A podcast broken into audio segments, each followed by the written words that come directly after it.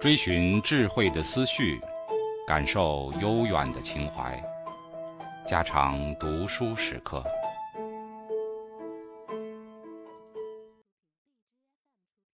聪明人和傻子和奴才，鲁迅。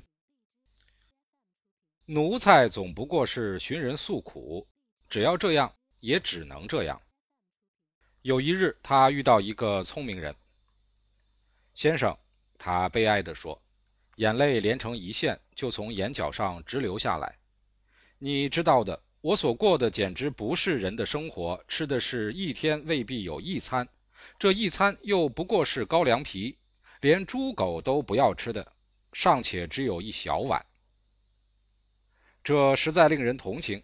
聪明人也惨然说：“可不是嘛。”他高兴了。可是做工是昼夜无休息的。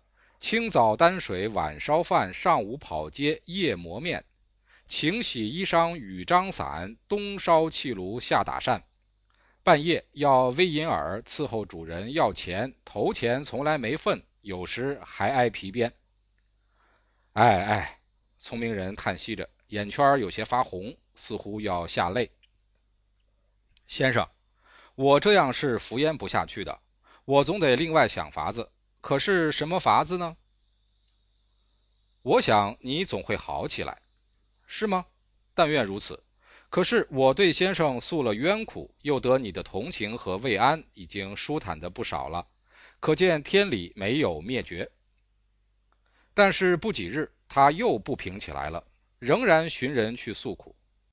先生，他流着眼泪说：“你知道的，我住的简直比猪科还不如。”主人并不将我当人，他对他的巴尔狗还要好到几万倍。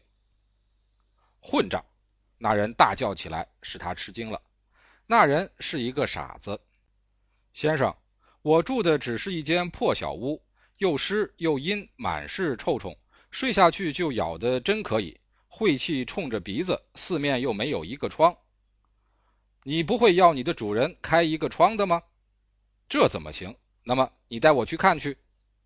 傻子跟奴才到他屋外，动手就砸那泥墙。先生，你干什么？他大惊地说：“我给你打一个窗洞来。”这不行，主人要骂的。管他呢，他仍然砸。